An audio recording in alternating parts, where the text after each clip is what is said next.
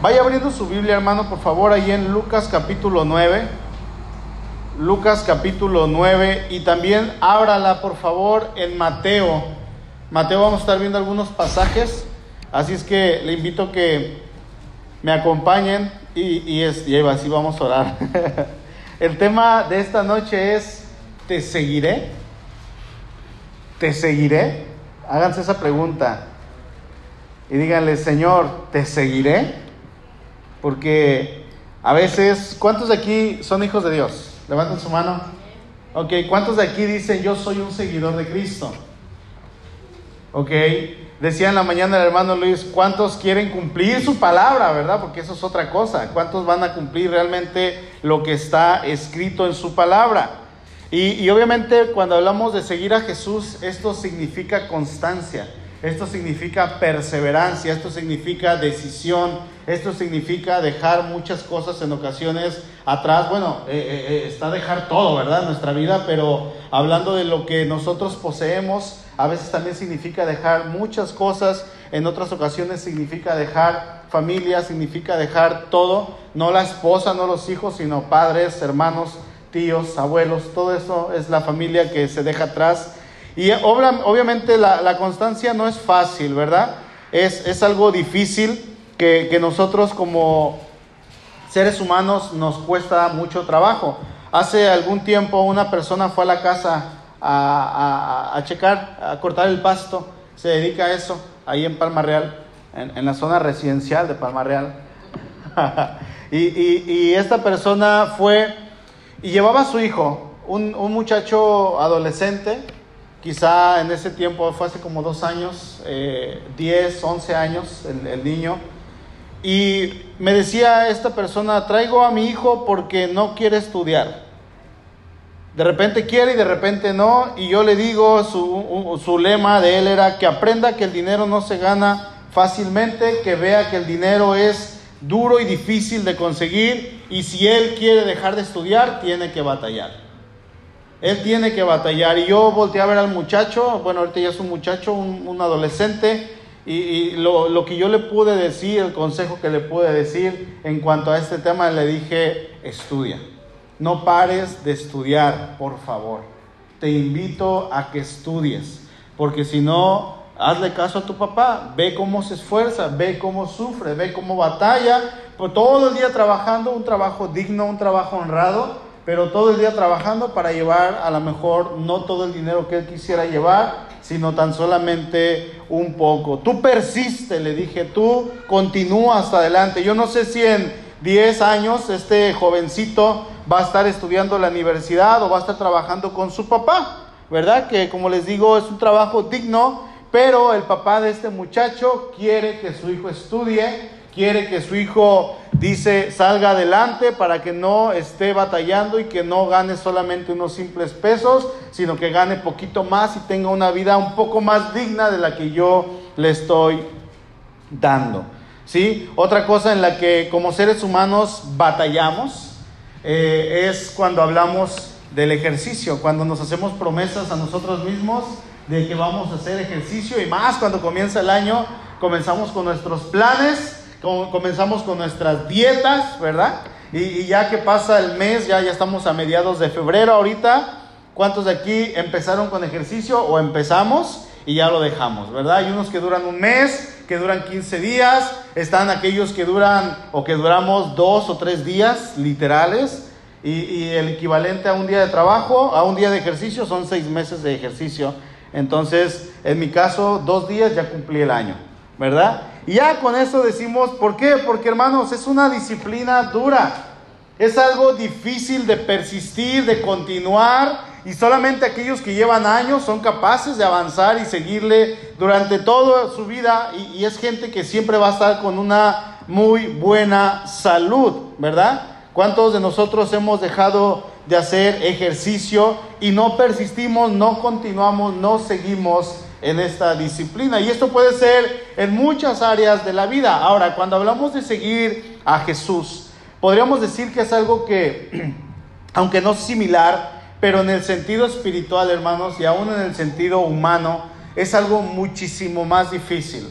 Es algo que va a costar trabajo porque tenemos que pensar, dice, dice el Señor, ¿verdad? En una ocasión nos manda a calcular el costo. Nos manda que pensemos y que analicemos si realmente le, queremos seguir. Hemos visto en la, en la televisión una infinidad de, de, personas que eh, a su tiempo hacen una confesión de Cristo ¿sí? y de repente dejan de seguirlo. Eh, dicen es que estoy pasando por un problema y vino Jesús a mi vida y me ayudó y esto y lo otro y bueno, ahí están confesando a Cristo y nosotros en casa decimos, gloria a Dios, ya se convirtió aquel, ya se convirtió este y el otro. Hace unos días mandaban un video, no lo, no lo pude ver, que Marilyn Manson se había convertido al cristianismo. No sé si sea cierto, pero hay que ver, ¿verdad? Dice el Señor, por sus frutos serán conocidos. Puede ser que proclamen a Cristo en una situación difícil cuando el Señor los saca de esta situación. La confesión pública que se hizo a nivel nacional queda simplemente atrás. ¿sí? Ahora, en Lucas capítulo 9, vamos a ver una historia parecida eh, de, cuando nosotros le decimos al Señor, te seguimos, ¿verdad? Estas tres personas que vamos a estudiar eh, tuvieron la oportunidad de seguir al Maestro y hacer historia pero resulta que ellos estaban enfocados en cosas de este mundo, estaban enfocados en cosas que tienen que ver con este mundo y solamente de este mundo, así es que rechazaron a Dios en ese momento, rechazaron al Señor y ellos quedaron registrados como personas que no tuvieron el valor de seguir a Jesús. Lucas 9, verso 57 Dice así la palabra de Dios. Yendo ellos, uno le dijo en el camino, Señor, te seguiré a donde quiera que vayas. ¿Qué le dijo? Señor, te seguiré a donde quiera que vayas. Este hombre está reconociendo quién es Jesús. Le está diciendo en primer lugar, Señor. Y la palabra Señor es una palabra que se designa en las escrituras para Cristo. ¿sí? En aquel tiempo en el idioma griego la palabra Señor es curios y esta palabra tiene que ver con el máximo poder, con la máxima autoridad. Nadie está por encima del curios. No hay nadie que se le, que, al, al cual él se tenga que sujetar y está por encima de todas las esferas. Bueno, este hombre llega y le dice, Señor, ¿verdad? Vamos a ver ahorita tres tipos de discípulos o de hombres que ni siquiera fueron discípulos, en los cuales quizá usted y yo eh, a lo mejor nos vamos a identificar con uno, a lo mejor con dos o a lo mejor con los tres. Yo espero en lo personal que usted no se identifique con ninguno, ¿sí? Que, que usted diga, no, yo, yo no soy ninguno de ellos, pero... Hermano, algunos de estos discípulos o, o de hombres, no, no sé por qué puse discípulos, o algunos de estos hombres los vamos a encontrar hoy en día en la iglesia, ¿sí? Este hombre se acerca al Señor quizá con una muy buena intención, pero no con una buena convicción de lo que estaban diciendo sus palabras. Repito esto, este hombre se estaba acercando a Jesús con una muy buena intención, pero no con una buena convicción. ¿Sí? Y es muy diferente. Yo tengo toda la intención, pero no lo voy a hacer. ¿Verdad? Yo tengo toda la intención de hacerlo, pero es que me dio flojera y no lo voy a hacer, no tengo la convicción de hacerlo. Entonces vamos a encontrar al primer hombre, al primer discípulo cristiano de hoy en día y es el discípulo precipitado. ¿Sí? El discípulo precipitado. Una persona precipitada es aquella que hace todo con prisa y sin reflexión. Se lo loco, ¿verdad? Dice que también es una persona que actúa sin reflexionar y de forma alocada. Quizá usted y yo hemos actuado en muchas ocasiones de esta manera al tomar decisiones en nuestra vida. Estamos trabajando y nos ofrecen otro trabajo y decimos, ok, voy a, a, cambiarme de trabajo y ni siquiera lo consulto con el Señor, ni siquiera lo consulto con mi esposa, con mi esposo. Y resulta que me cambio de trabajo y no era lo que esperaba, entonces me enojo, renuncio, regreso al trabajo donde estaba y me dicen, lo siento, ya está ocupado su puesto y me quedo como el perro de las dos tortas. Ni acá ni allá. Y estoy buscando ahora un trabajo que ya no me va a dar lo mismo, no me va a dar las mismas comodidades, ¿verdad? Es una decisión que a veces tomamos de manera alocada, como dice la definición. A veces pasa lo mismo referente a la familia, a la esposa, tomamos decisiones de, a lo mejor vemos algo que nos gusta y estábamos ahorrando, ¿verdad? Como aquella foto que dice, llega el, el, varón con la novia y le dice, mi amor, ¿te acuerdas que estábamos juntando para nuestra boda? Y llega así con los ojos tapados.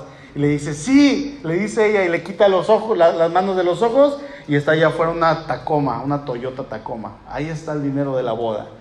Se precipitó, compró una super camioneta y la boda, ¿verdad? Y la boda, pa, ya no hay boda. ¿Qué es lo que hacemos? A veces eh, eh, tiene que ver con cambiarse de casa, eh, una decisión que se toma en pareja con el esposo, con la esposa, y una de las dos partes toma la decisión sin consultar a la otra, y lo hacemos de, de manera precipitada.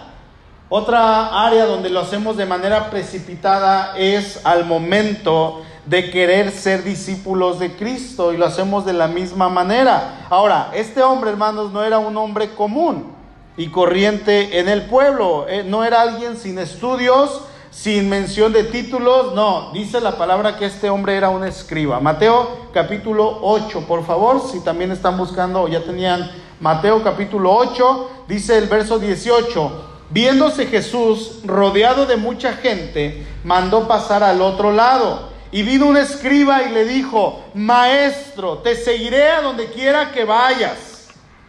En, Lucas vamos a ver que le dice Señor.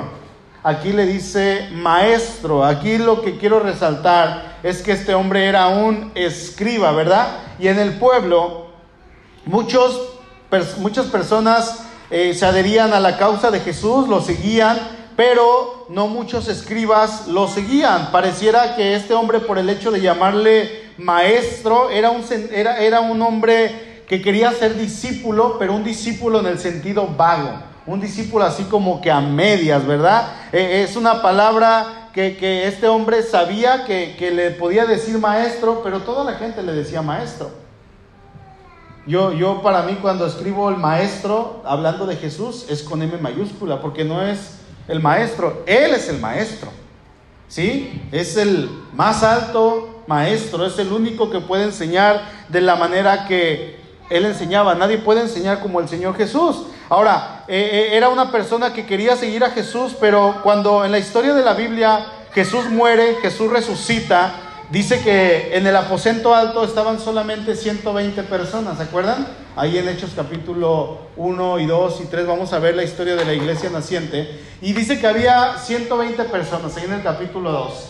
Y dice que eh, llegó el Espíritu Santo y ya conocemos la historia. Bueno, es muy probable que este hombre, este escriba, no haya estado entre esos 120. Porque cuando el Señor le dice el costo de seguirle, este hombre probablemente se retiró. Sí, es como aquella historia que tenemos ahí en Juan capítulo 6, cuando Jesús alimenta a la multitud y dice que las personas eh, seguían a Jesús por la comida. Dice que al otro día lo estaban buscando y llegaron donde estaba, se enteraron y le dicen, ay, te estábamos buscando, Señor. Y el Señor le dijeron, me siguen y me están buscando porque ayer comieron y se saciaron. Quedaron tan llenos, como decía Willy la otra vez, ¿verdad? Que les dio el mal del puerco. Andaban así de, ay, y andaban pensando entre ustedes, esto es vida, pues lo seguimos y nos va a dar de comer diario. Ya no hay que trabajar, ya no hay que ser esclavos de nadie. Ahora podemos seguir al maestro, porque es el maestro, es el curios, es el Señor. Y muchos a lo mejor, ¿sabe qué jefe? Ya no quiero nada y se fueron tras el Señor. Entonces el Señor les dice sus verdades de esta manera tan cruel y tan fuerte que se lo merecían. Y ellos dicen, va, no, nos va a estar insultando, vámonos. Y dice que se dieron la vuelta miles. Dice, desde entonces muchos se dieron la vuelta y ya no andaban con él. ¿Sí? Y, y, Pedro, ¿verdad? Y los discípulos, Señor, se te está yendo la iglesia, se te está yendo la gente. Y el Señor dice, déjenlos que se vayan, también váyanse ustedes si quieren. ¿Qué? Se quieren ir adelante, yo no los voy a detener. ¿Sí? Y ellos se quedaron con el Señor, ¿verdad? En ese momento ellos, aunque estaban ahí y a lo mejor en algún momento quisieron como que irse, ellos se quedaron con el Señor. Es como esas, les digo, esas miles de personas que siguen a Jesús pero no le conocen. Eh, eh, esta persona era como una de esas miles de personas que dicen que aman a Dios, pero no saben lo que es realmente el amor de Dios. Era una de estas personas que dicen, Señor, quiero hacer tu voluntad, pero nunca cumple lo que dice. ¿Conoce alguno de ellos, hermanos? ¿Sí o no? Este hombre quizá, junto con otros que estaban ahí entre la multitud, tenía la convicción, más o menos, no una convicción, tenía una más o menos convicción clara de las pretensiones de Jesús, de lo que Jesús decía, y decía es que lo que el Señor dice está bien fundamentado. Ahora, por la contestación que el escriba recibió de parte de Jesús, podemos pensar que lo que había en su corazón era más que nada una emoción pasajera, un impulso momentáneo que motivó ese inteligente discurso, porque se acercó de una manera muy astuta. ¿Sí? De una manera muy astuta. Recordemos que Jesús es, el que discierne los corazones, nadie más fuera de él. Nadie más discierne como el Señor lo hace, ¿sí? Solamente él. La, predicación de Jesús había, que había hecho durante estos días y él lo había estado siguiendo junto con los fariseos, junto con los doctores de la ley y estaban también los escribas. Cuando Jesús predicó, dice que probablemente, ¿verdad? Como se le acerca a él, esta predicación lo había fascinado, lo había cautivado, le había encantado a este hombre. Su corazón se había henchido de gozo, su entusiasmo había despertado a tal grado de que dijo, yo te seguiré, maestro. Yo te seguiré. Y en este estado mental, en esta convicción a medias, en esta decisión precipitada, él estaba dispuesto a ir con Jesús a cualquier lugar y se sentía movido a decírselo. Me recuerda a aquel cristiano que viene a la iglesia y escucha y se emociona y quiere servir al Señor y le quiere seguir y quiere tener un cambio, pero por dentro solamente emoción. ¿Sí? Mateo capítulo 13, por favor, vamos a ver un caso muy parecido.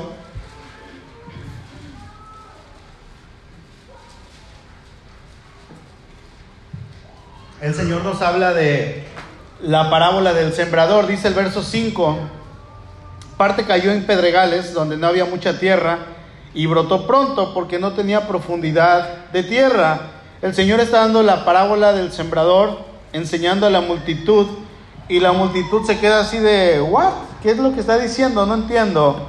Hasta que están adentro ya en intimidad el Señor con sus doce discípulos le preguntan, oye, ¿nos explicas la parábola del sembrador? Claro que sí, le, le, dice el Señor y comienza a explicárselas y dice ahí en el verso 20, el que fue sembrado en pedregales, este es el que oye la palabra y al momento la recibe con gozo.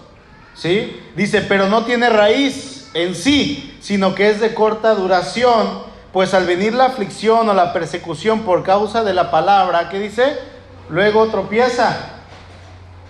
No va a durar no va a avanzar.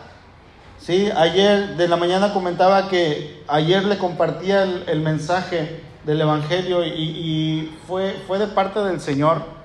Y el Señor me puso una persona, una hora completita, saqué el tiempo, fue una hora completita para hablarle de Cristo.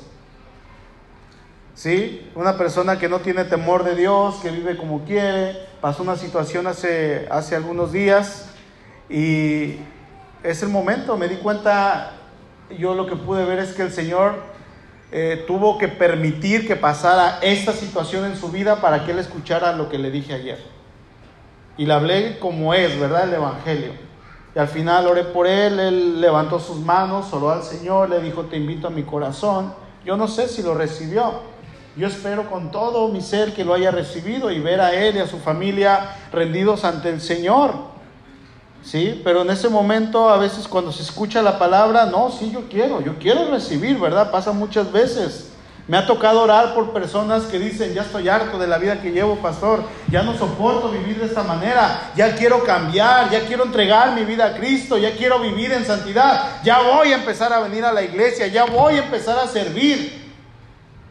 Ya voy, ya voy, ya voy. ¿Sí? Llorando algunos, ya no puedo, Señor. Clamando, gritando al Señor. Con lágrimas, con moco y baba, todo junto. De verdad. Sí. Pasan dos semanas. El Señor les responde porque están pasando por un momento difícil y es emoción. Porque ya le dices, ok, si eres hijo de Dios, pues creo que tienes que empezar a venir a la iglesia. Cuando hay alguien que, que es hijo de Dios, yo le pregunto, ¿verdad? A ver, Gustavo, ¿eres hijo de Dios? No, pues ya, ya lo recibí, ok, entonces tengo la autoridad como hermano en Cristo de exhortarte. No has venido a la iglesia, no has esto. No, tiene razón, aunque no fuera pastor. ¿Sí? Porque somos familia en Cristo, somos hermanos. Yo puedo decirle, hermana, ¿qué pasó? Hermano, ¿qué pasó? ¿Sí? Pero si no es hijo de Dios, pues ni cómo le digo, porque no es hijo de Dios, es hijo del diablo. ¿Sí? ¿Cómo lo exhorto? Pastor, ¿me da un discipulado? Sí, a ver, pero no te he visto como en cuatro años, hermano. O primo, lejano, ¿no? Mi hermano a lo mejor es. Quiero un discipulado, ok. La primera pregunta, ¿eres hijo de Dios? Porque si no, no podemos empezar. No puedo empezar, aunque quiera. No se puede. ¿Verdad? ¿Por qué? Porque no se puede empezar a darle un estudio espiritual a alguien que no es espiritual. Oro por ellos, los invito a recibir a Cristo, pero si no, se va a dar, con el tiempo se va a ver el fruto. ¿Sí? Ya estoy harto, quiero cambiar. Y uno les habla y les dice, pero pues nosotros no somos el Espíritu Santo, hermanos. Eso lo hace el Señor, pero también es una decisión que nosotros vamos a tomar. Este hombre dice que esta semilla, el problema no es la semilla, el problema es la tierra donde va a caer o el lugar donde va a caer. Porque la semilla es el Evangelio y el Evangelio es perfecto. ¿Sí?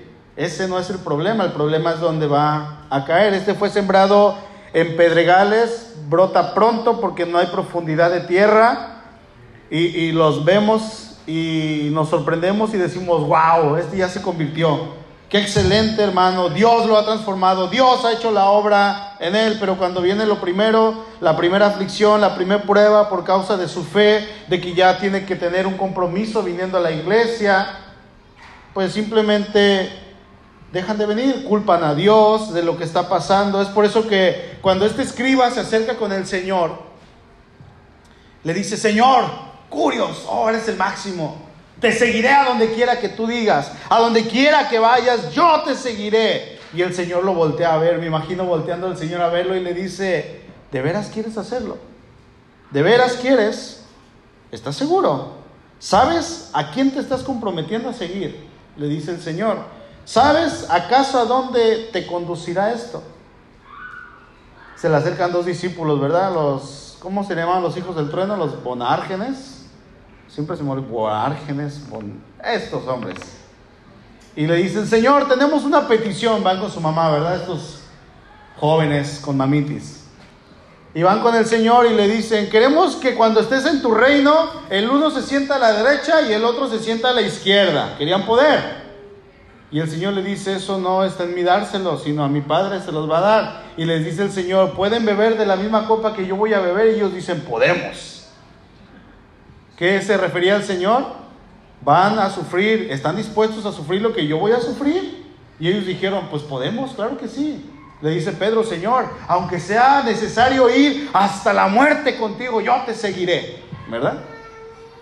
Y vemos esa actitud, que queremos un compromiso con el Señor, pero le dice el Señor, ¿sabes a dónde te conducirá? Porque los discípulos estaban con el Señor.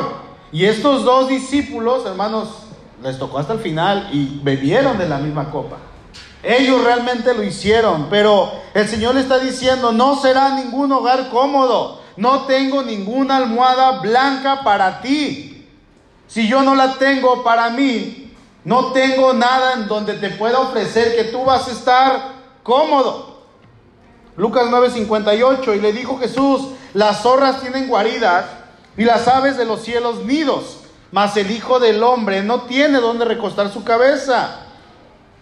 Los animalitos salvajes, las aves tienen nidos, pero yo no tengo ni siquiera donde recostar mi cabeza, no tengo para dar hospedaje, no tengo almohadas ni cobijas, no hay nada. ¿Quieres? Adelante. Qué triste y trágica es, es esta respuesta del Señor, porque queremos lo mejor, ¿verdad? Por eso este mensaje de la prosperidad de hoy en día que se está dando en tantas iglesias pega tanto, hermanos. Porque resulta que te prometen bienestar, te prometen confort, te prometen riquezas, eres hijo del rey. Eres un rey, Jehová Junior, wow. Pues si conviene, pues uh, predícale, échale más, dice, tendrán comezón de oír, ¿verdad? La palabra. Échale más porque se siente tan rico.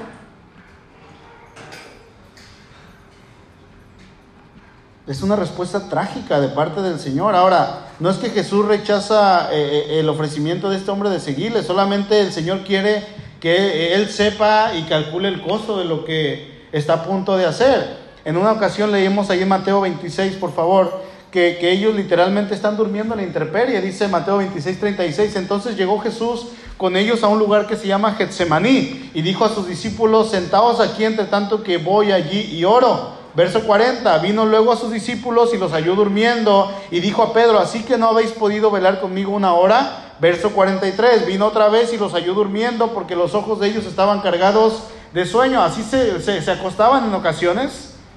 No había lugar donde hospedarlos. ¿Sí? Ahorita vivimos en casitas tan pequeñas, hermanos, que uno saca el pie del cuarto y ya está en el baño. ¿Sí? ¿O me equivoco? Soy el único. Se estira poquito y ya tumbó la tele de la sala y está en el cuarto, ¿no? Sí, son casas pequeñas. Imagínense que llegue el Señor con su, él, no, no él solo, llegaba con sus doce discípulos y algunos de ellos venían con sus esposas. Y si hablamos de esposas, probablemente con sus hijos. Entonces era una caravana de 20, 30 personas que venían ahí con el Señor, más los que le seguían aparte sin cesar durante los tres años. Matías fue uno de ellos, ahí en Hechos. ¿Sí? Y resulta que, pues, ¿quién los iba a hospedar, hermanos?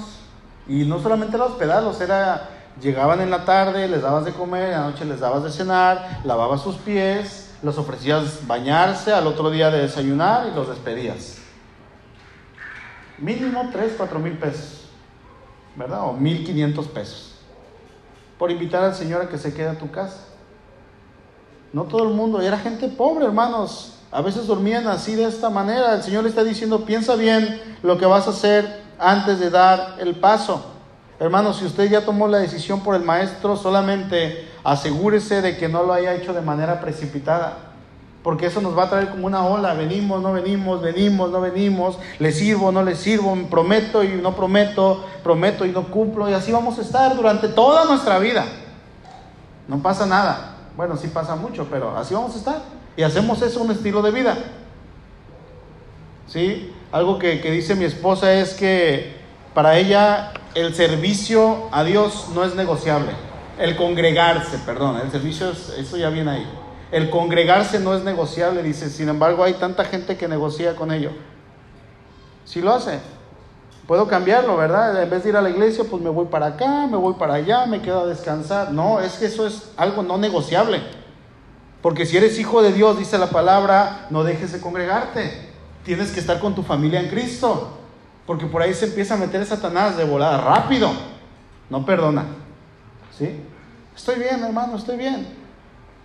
Bueno, yo no soy Dios. A lo mejor sí estás bien. ¿Es realmente una convicción lo que, hermano, tú tienes por el maestro o no? Ahí se los dejo de tarea. Segundo discípulo, vamos a encontrar al discípulo moroso. Y qué terrible palabra. ¿Quién de aquí ha sido un cliente moroso? Creo que yo una vez. ¿Sí? Y nos pone ahí, ¿verdad? Un sello rojo, cliente moroso. ¿Quién quiere ser de estas personas? Nada, dice, nadie quiere, ¿verdad? Lucas 9:59. Y dijo a otro, sígueme. Él le dijo, Señor, déjame primero que vaya y entierre a mi padre. La definición de moroso es que transcurre con gran lentitud o se tarda. Esto es una persona morosa. Los sinónimos de moroso son lento, tardo, tardío, retrasado o deudor. Eso es una persona morosa. Y qué terrible es una persona así. Vemos que en esta ocasión, en esta segunda persona, esta persona no se acerca con el Señor y le dice, Señor, te seguiré también como Él, pero yo sí voy a ir. No, Señor, el Señor va con Él y el Señor le dice, sígueme. Ahora el Señor le está haciendo la invitación a esta persona. ¿A qué otra persona el Señor le dijo, sígueme? Los de la mañana no contestan. a Mateo. Dice que fue con Mateo y Mateo estaba trabajando. Él era un hombre que estaba, era un cobrador de impuestos, estaba trabajando, estaba apuntando la gente formada y él estaba haciendo sus apuntes y se, echaba otra mochada para acá, dos para ti y dos para mí, tres para ti, ¿verdad? Así era una persona que, que robaba. Entonces él estaba apuntando, estaba con su plumita y dice que se acerca al Señor y yo me imagino que él sintió la presencia, ¿verdad? Imponente del Señor y lo voltea a ver y el Señor le dice, sígueme. ¿Qué hizo Mateo? ¿Qué se llevó? ¿Dinero? Dejándolo todo al instante se levantó y lo siguió. Dicen algunos teólogos, de manera como yo quiero pensar que es como algo que romántico le agregan a este lugar, a esta historia, lo único que se llevó fue su pluma. ¿Y qué escribió? El Evangelio de Mateo. Ah, hasta sentí escalofríos. La obediencia de un hombre nos dejó un regalo maravilloso. Cuando él decidió obedecer y no fue moroso. No fue una persona tarda ni tardía, ni, ni, ni lenta, ni deudora, ni retrasada. No. Mateo lo siguió. Este hombre, el Señor se acerca y le dice, sígueme.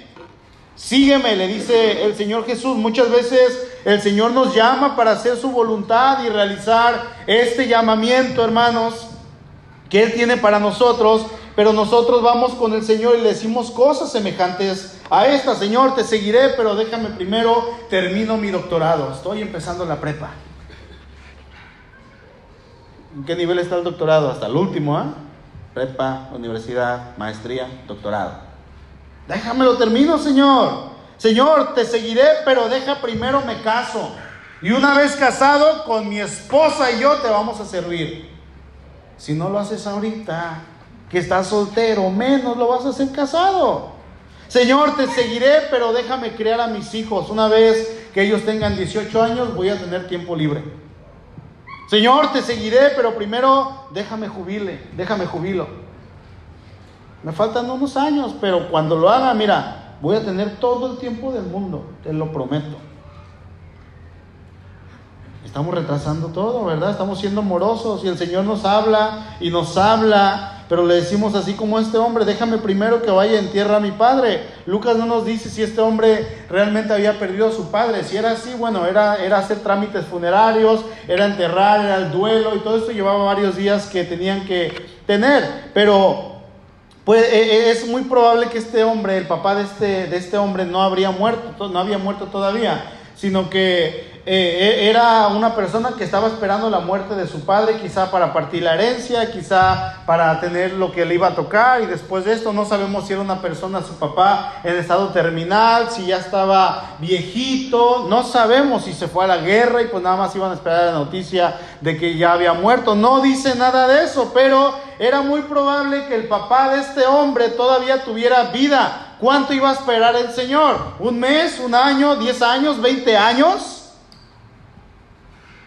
Escuchen esto, hermanos. Lo que es totalmente cierto es que la lealtad a Cristo debe tener más primacía sobre todas las demás lealtades. Se lo repito, la lealtad a Cristo debe tener primacía sobre todas las demás lealtades.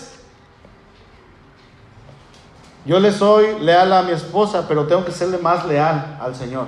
Porque siéndole leal y fiel al Señor, le voy a ser leal a mi esposa. Yo tengo a mi esposa aquí, se supone que la debo tener aquí amándola y respetándola, pero el amor a Dios debe estar por encima todavía. Arriba. ¿Sí? La lealtad a Cristo debe tener primacía sobre todas las demás lealtades. Si el Señor nos llama, ¿qué tendríamos que responder? Señor, heme aquí aquí estoy, ¿qué quieres que yo haga? Así le dijo Isaías, y tenemos Isaías porque obedeció, así le dijo Jeremías, tenemos Jeremías, así le dijo Samuel, y tenemos el primer y el segundo libro de Samuel, y jueces también creo que lo escribió Samuel, así le dijo Saulo, y tenemos más de la mitad del Nuevo Testamento escrito por la obediencia, fíjense, de decirle Señor, heme aquí, le dijo Pablo, ¿qué quieres que yo haga? ¿Qué quieres que yo haga? Este hombre trataba de excusarse diciendo que debía cuidar a su padre hasta que este hombre muriera.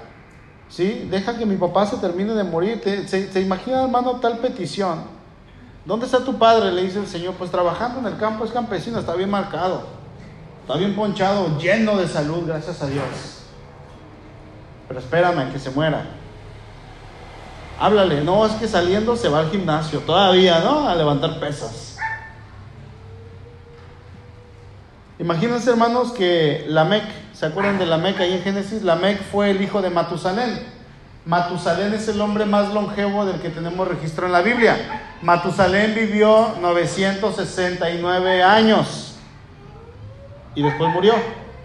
Imagínense a Lamec diciéndole a Jesús, Señor, déjame primero que vaya y entierra a mi padre, espérame que, que Matusalén se muera. ¿Se imaginan? 969 años estás jugando, ¿qué te pasa? Le diría al Señor, ¿no? ¿Qué te pasa, eh, Lamec? No estás viendo. Hermanos, no seamos morosos. Hay un costo en seguir a Jesús y cada uno debe estar dispuesto a servir aún cuando requiere el sacrificio. El sacrificio no lo voy a determinar yo como pastor. El sacrificio lo va a determinar el Señor según su palabra. ¿sí? Así es que eso es de Él y ustedes, entre Él y cada uno en lo personal. Dice el verso 60, deja que los muertos entierren a sus muertos y tú ve y anuncia el reino de Dios. Hay una urgencia por anunciar el Evangelio y somos discípulos morosos, somos lentos, somos tardíos.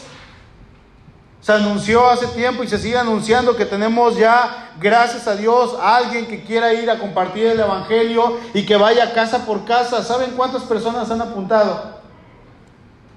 Una, aparte de la persona que está al frente. Señor, yo quiero proclamar tu Evangelio a las naciones, pero hermano, primero comienza por tus vecinos.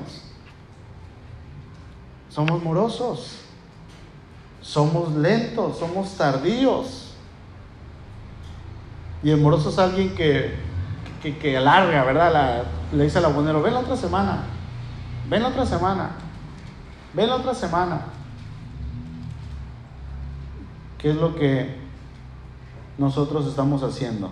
Tercer discípulo y último, el discípulo irresuelto. Irresuelto significa pendiente o inconcluso. Verso 61 de Lucas 9. Entonces también dijo otro, te seguiré Señor, pero déjame, déjame que me despida primero de los que están en mi casa. La definición de irresuelto es aquel que no resuelve, que no se resuelve a tomar una decisión propia, una, perdón, una decisión pronta.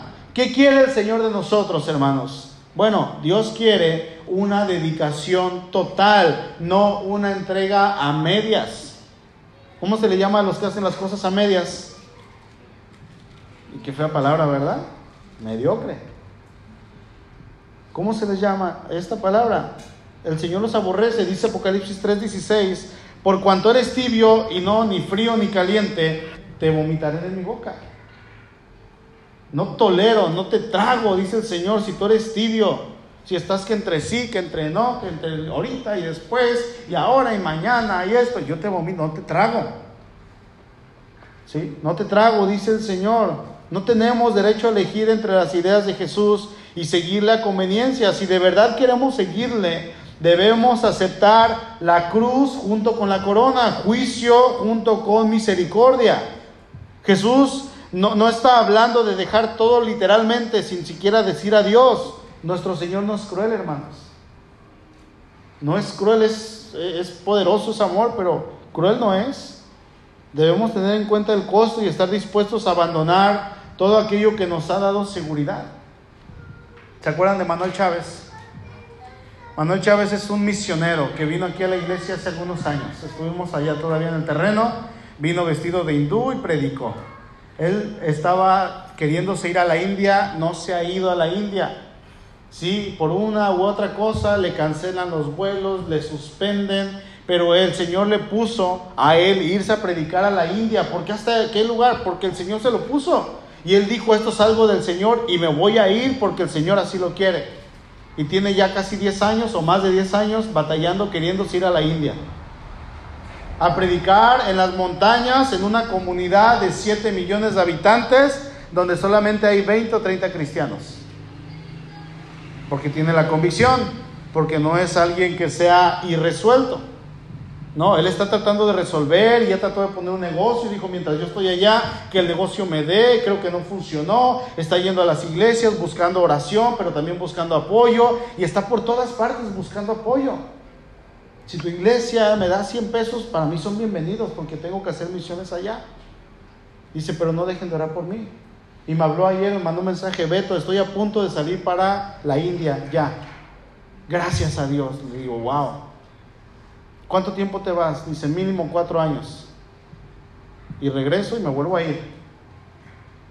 Porque quiere hacer misión, quiere compartir el Evangelio en este lugar donde no hay Evangelio.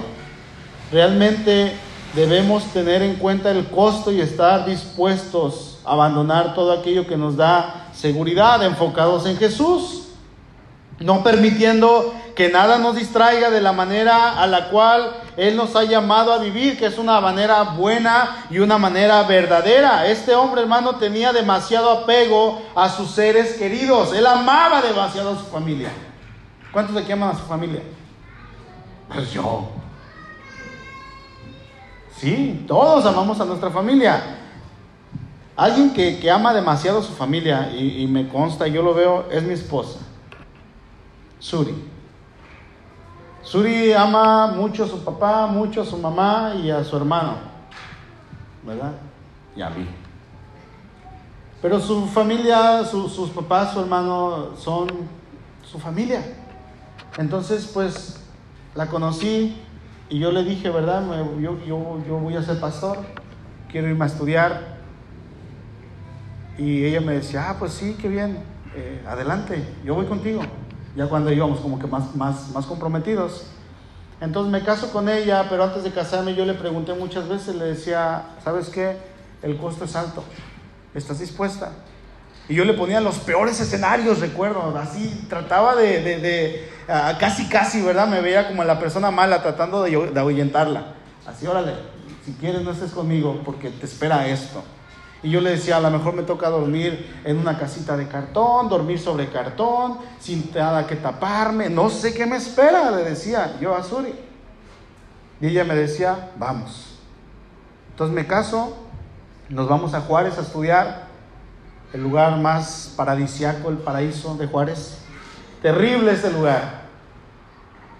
No, es, bueno, a mí no me gustó. La gente muy hermosa, pero el lugar no, nada seco, sin vegetación, hasta a uno le falta el aire de que no hay verde, ¿verdad? Y llegamos y pisamos, y lo que pisamos primero fue arena del desierto. Entonces Uri voltea alrededor y puras montañas. Nos prometieron una casita y llegamos y nos dan un cuarto con una cama. Y salimos y Suri comienza a ver las montañas y comienza a ver todo, hija de mami, hija de papi, ¿verdad? Se fue, se fue muy bien, me la entregaron bien, ¿verdad? Mis suegros y, de repente empieza a ver todo y lo que salió de lo profundo de su corazón fue un mami. Mami. Y empezó a llorar. ¿Qué estoy haciendo aquí? Porque ya se acabaron las comodidades, veníamos de la luna de miel, fresquecitos, pero al desierto. Y el Señor trabajó con ella. Y hemos visto, hermanos, el costo de seguir al Señor desvelos, en ocasiones hambre, no, no por falta de comida, sino por malos horarios, ¿no? También, pero tiene que ver con el ministerio. Cansancio, puñaladas en la espalda, muchas veces, de muchas maneras, por los mismos hermanos. Traiciones, etcétera. Y apenas llevamos cinco años en el ministerio. Pero hemos visto que el Señor ha sido fiel y sí, yo le dije a, mi esposa, calcula el costo. Y me dijo, sí, adelante. Vamos. Y ahorita está ayudando a su esposo. Ahorita está pagando el costo, ¿verdad?, de seguir a Cristo. Gracias a Dios y no se ha rajado. Y ahí está. Y ahí estamos. Sirviendo al Señor. Pero hermanos, El Señor nos dice, checa el costo. No, no quiere decir que cuando usted acepte el llamado de Dios, usted va a estar predicando en una iglesia. No estoy hablando de un llamado pastoral. Estoy llamando de que, hablando de que el Señor le está hablando a lo mejor a usted y le está diciendo, quiero que seas mi discípulo, pero empieza a vivir en santidad. Empieza a ser fiel en congregarte, empieza a ser fiel en tus finanzas. Es que Señor no me va bien, no me alcanza. ¿Cómo quieres que sea fiel? Pues por eso. ¿No has visto la bendición de lo que es la fidelidad a Dios? Porque el Señor está hablando de la actitud del corazón. Empieza, dice el Señor, empieza a amar a tu esposa como debes amarla. Empieza a amar, mujer, a tu esposo como debes amarlo. Joven, empieza a consagrarte a Dios obedeciendo a tus papás. Si quieres ser un discípulo, obedécelos y sujétate a ellos, aun cuando parezca que esté mal. Dice el pastor Jorge, el que obedece no se equivoca. En ocasiones, casi en todas partes, yo creo que es cierto este dicho. A mí me dijo el jefe en el trabajo, sobre el jefe va la responsabilidad. Yo lo hice. Yo obedecí. Yo no me equivoqué, fue él. ¿Sí? El que obedece no se equivoca, dice el verso 62. Y Jesús le dijo, ninguno que poniendo su mano en el arado mira hacia atrás es apto para el reino de Dios. El Señor está haciendo alusión al llamamiento de Eliseo cuando Elías le llama. Se los leo yo, primer libro de Reyes, capítulo 19, verso 19 en adelante. Partiendo él de allí, halló Eliseo, hijo de Zafat, que araba con doce yuntas delante de sí, y él tenía la última. Y pasando Elías por delante de él, echó sobre él su manto. Entonces dejando él los bueyes, vino corriendo en pos de Elías y dijo, te ruego que me dejes besar a mi padre y a mi madre, y luego te seguiré. Y él le dijo, ve y vuelve, ¿qué te he hecho yo? Y se volvió y tomó un par de bueyes y los mató y con el arado de los bueyes coció la carne y la dio al pueblo para que comiesen. Después se levantó y fue tras Elías y le servía. Elías, Eliseo, perdón, simplemente obedeció. Él cumplió. Rápido. El hombre que, se acerca a Jesús y le dice, Señor, te seguiré, pero déjame ir a despedirme de mi padre y de mi madre. Yo te voy a seguir, pero sabes que no estoy seguro si lo voy a soportar porque amo demasiado a mi familia. Los amo mucho, no voy a poder estar sin ellos. Tengo papitis, tengo mamitis. ¿Sí? Estaba poniendo a su familia antes que a Dios. Su familia estaba aquí y luego estaba Dios. Te seguiré, pero espérame. ¿Sabe qué, hermano? Dios nos ha llamado a todos a ser sus hijos. Sinceramente, yo no sé cuál es el llamado que Dios le ha puesto a usted. Sea en lo más mínimo en la iglesia, que es un, algo, lo que sea que usted haga, es honroso delante de Dios y es para edificación del cuerpo. Nadie ve a David ahí atrás, escondidito. De repente se le van las diapositivas, ¿verdad? Las definiciones. Pero qué importante es esto, ¿verdad? Ah, ni haces nada, David. Pues entonces no voy a hacer nada, a ver si cantas, porque no te sabes los cantos. Algo tan sencillo, hermanos. ¿Sí? Así podríamos empezar a servir, a bendecir a la iglesia. Si Dios te ha llamado y no has hecho caso a su voz, déjame decirte que el tiempo va a pasar y cuando realmente quieras hacerlo, va a ser a lo mejor demasiado tarde. En ocasiones le decimos a Dios, Señor, te prometo Señor, te serviré. Señor, te prometo dar mi vida por ti. Señor, voy a hacer tu voluntad. Señor, voy a hacer lo que me has pedido. Señor, ya comenzó el 2022. Voy a empezar a leer mi Biblia. ¿Cuántos siguen leyendo el plan? No me contesten. Esa, esa vez que entregamos el plan anual de la Biblia el 2 de enero, faltó mucha iglesia. Y yo pensé que muchos lo iban a pedir después. Creo que una persona lo pidió. No sé qué están leyendo. A lo mejor su Biblia de manera aleatoria. Pero ya cuando nos comprometemos con algo, pues leemos, ¿verdad? Estamos a mediados del segundo mes. ¿Cuántos seguimos leyendo nuestra Biblia? Señor, te prometo y te prometo y te prometo. Bueno, la Biblia nos dice que no hagamos promesas a Dios que no vamos a cumplir. Eclesiastés 5.2 dice, no te des prisa con tu boca. No seas precipitado, ¿verdad? Como aquel discípulo. Ni tu corazón se apresura a proferir palabra delante de Dios porque Dios está en el cielo y tú sobre la tierra. O sea, Dios es muchísimo más grande que tú, dice este verso. Sean, dice, por tanto, sean pocas tus palabras. Mejor calla. No hagas promesas a la ligera. porque no vas a cumplirlas. Dice, porque de la mucha ocupación viene el sueño y de la multitud de las palabras la voz del necio. Cuando haces a Dios promesa, no tardes en cumplirla, porque Él no se complace con quién? Con los insensatos. Cumple lo que prometes, dice aquí este versículo, dice Eclesiastés, el predicador. Mejor es que no prometas y no que prometas y no cumplas. Oh Señor, te serviré. Oh Señor. Mejor no lo hagas, hermano. No dejes, dice el 6, no dejes que tu boca te haga pecar. Cuidado. Recuerden que estamos ante el Dios vivo. No hagas promesas a Dios. Si Dios te ha hecho un tipo de llamamiento, cúmplelo, pero analiza el costo. Óralo. Ah, es que esto viene de Dios, lo voy a hacer. No, tranquilo. Óralo Espera en el Señor. Si es de Dios, el Señor te va a confirmar. Es que no hay tiempo. Bueno, Dios es el Dios eterno, es el Dios del tiempo. Es que tú dijiste, pastor, que no hay tiempo, que tenemos que hacerlo ya. Sí, pero tranquilo. No hagas promesas a lo loco, ¿verdad? No te precipites. Termino con estos versículos. Mateo 25, 26 en adelante. Respondiendo su señor le dijo, siervo malo y negligente, ¿sabías que ciego donde no sembré y que recojo donde no esparcí? Por tanto, debías haber dado mi dinero a los banqueros y al venir yo hubiera recibido lo que es mío con los intereses. Quitadle pues el talento y dadlo al que tiene diez talentos. Está hablando de lo que Dios nos dio y cómo lo administramos en esta vida porque al que tiene le será dado y tendrá más, y al que no tiene aún lo que tiene le será quitado, y al siervo inútil echen en las tinieblas de afuera, allí será el lloro y el crujir de dientes, hermano.